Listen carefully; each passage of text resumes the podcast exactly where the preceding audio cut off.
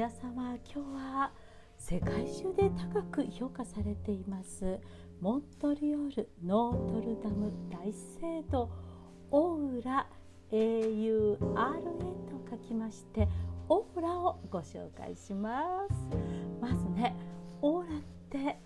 何っていうことなんですけどね。これはねプロジェクションマッピングと言いまして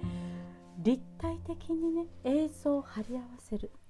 そういう意味がありまして歴史は古く1960年からあったそうですよ。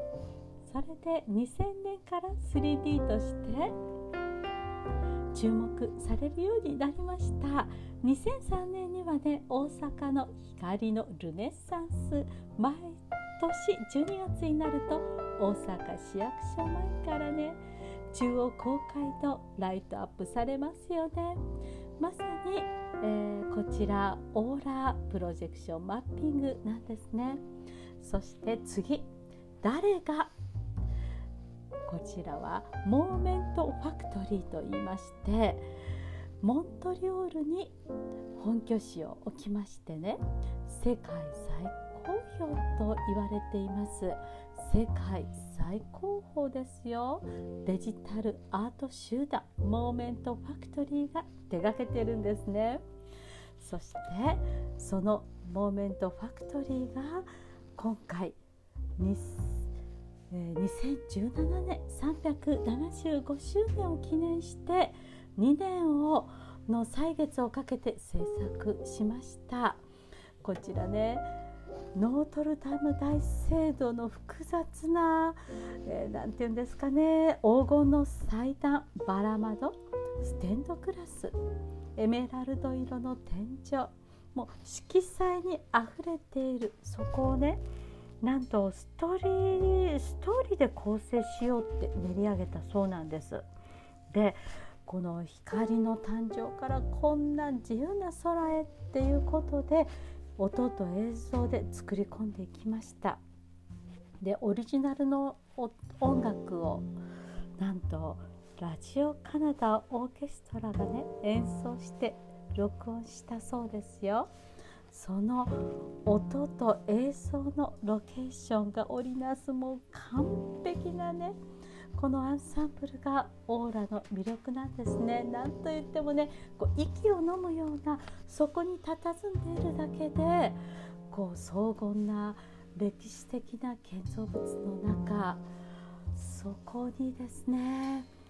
もう忘れられない旅オーラ体験をすることによってノートルダム大聖堂が特別な空間に変わるわけなんですね。この20分間人と音と光のショーこのアーチが光られ光を当てることによって柱も祭壇もそのアーチ型の天井もカラフルなレーザー光線でトレースしてキャンバスと使用していくんですね。そこにはねこう稲妻があって流れ星があって砕ける波紅葉の画像も投影してるんです。もうここでねもう涙する人もいるぐらいなんです、えー、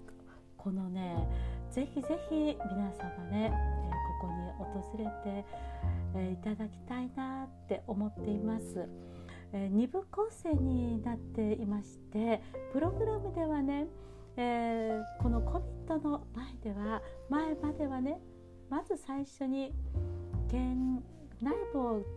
歩きながらアートをね見て見学して祭壇を見てそしてショーが始まります。でショーが始まるのは約だいたい20分ぐらいになります。でショーが始まりましたら、えー、お写真撮ることはできません。ですが皆様を、この宇宙の荘厳な音楽でね厳かな聖堂が大聖堂がね異空間へと異次元の世界へと旅することができるんですね。この光とレーザーと映像壮大な音楽。もう細やかな作りとね奥行きも違う祭壇がこんな風に、えー、見事にねこの栄オーケストラの作曲で、えー、ショーがショーを見ることができるんですね皆様ぜひ、えー、モントリオールに訪れましたらこのオーラ光のプロジェクションマッピングショーぜひご覧ください。今回はノートルダム大聖堂オーラをご紹介いたしました。皆様どうぞ良い日をお過ごしください。